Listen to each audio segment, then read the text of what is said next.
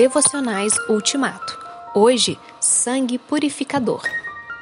Custou muito caro para Deus tirá-los daquela vida sem rumo e vazia em que vocês foram criados.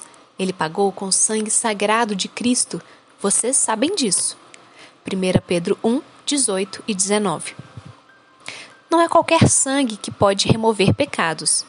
O único sangue que tem o poder de aplacar a ira de Deus e produzir perdão e purificação é o sangue de Jesus Cristo.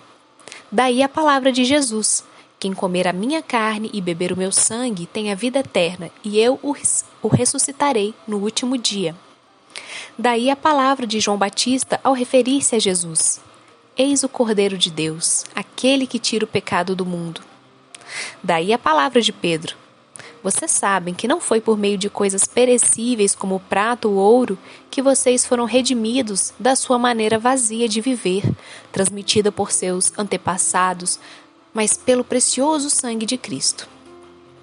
Daí a palavra de João. Se andarmos na luz, como Ele está na luz, temos comunhão uns com os outros, e o sangue de Jesus, seu Filho, nos purifica de todo pecado. Daí o novo cântico, entoado pelos quatro seres viventes e pelos vinte e quatro anciãos em louvor a Jesus Cristo. Digno és de tomar o livro e abrir os selos, porque foste morto, e com o teu sangue compraste para Deus os que procedem de toda tribo, língua, povo e nação.